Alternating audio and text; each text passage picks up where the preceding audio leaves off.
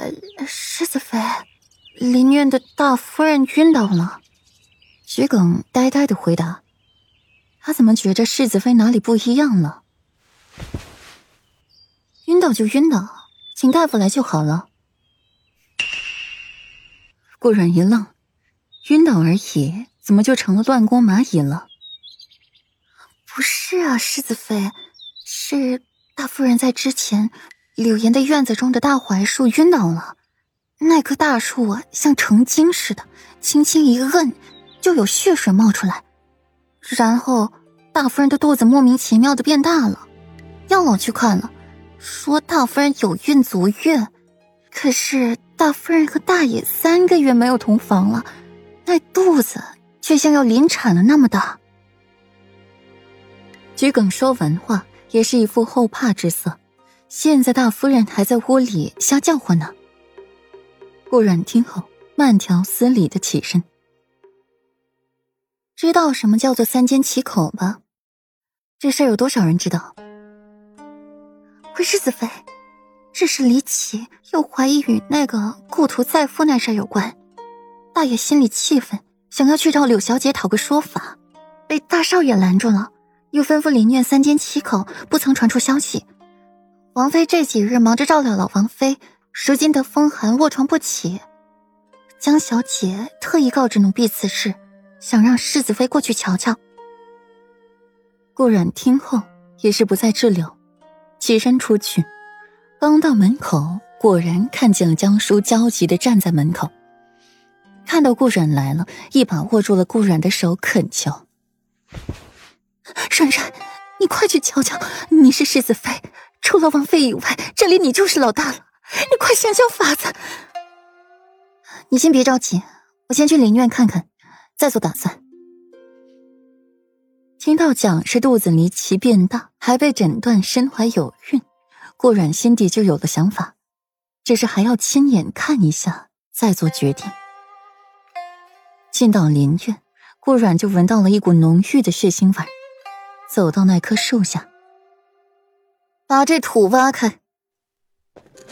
莫奇和莫河跟在了顾阮身边，不疑有他，手中剑寒光出，挑开了一块泥，看到浸染鲜血的泥土，散发出了淡淡的血腥味。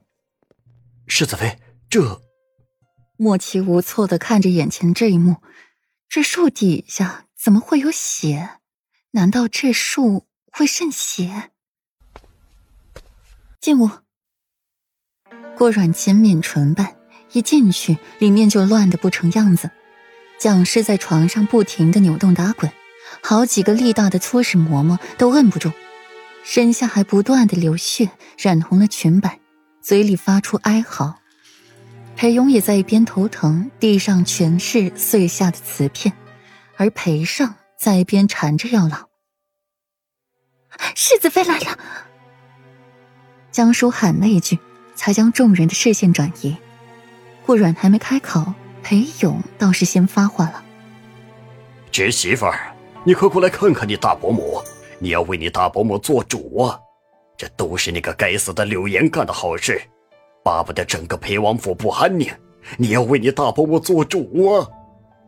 本来裴勇悲切的想要握住顾阮的手说话，莫河抢先一步握住了裴勇，不让他的猪蹄去碰顾阮。大伯父，我先看看大伯母。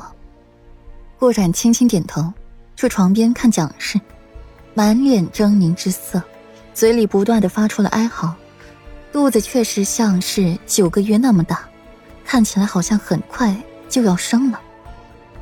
顾软的手在蒋氏身上的穴位上点了两下，让他暂时脱力，不能再挣扎，那些嬷嬷才有了喘息的机会。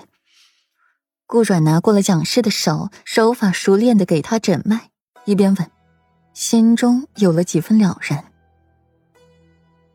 药老，你觉得我大伯母该怎么治？药老一脸的颓败之色，看了看顾阮，丧气的低下头。除了温若闪，这是他第二次不知道该怎么治的病了。去，拿一个水煮鸡蛋来。啊，世子妃，现在都什么时候了，您居然还要吃水煮蛋？桔梗被顾染的话吓了一跳，让你去就去，赶紧！顾染不搭理他。漠河，一把火烧了外面的树，用三桶浓盐水浇那块土。是。顾染莫名其妙的两句话，让在场人均摸不着头脑，不明白他想干嘛。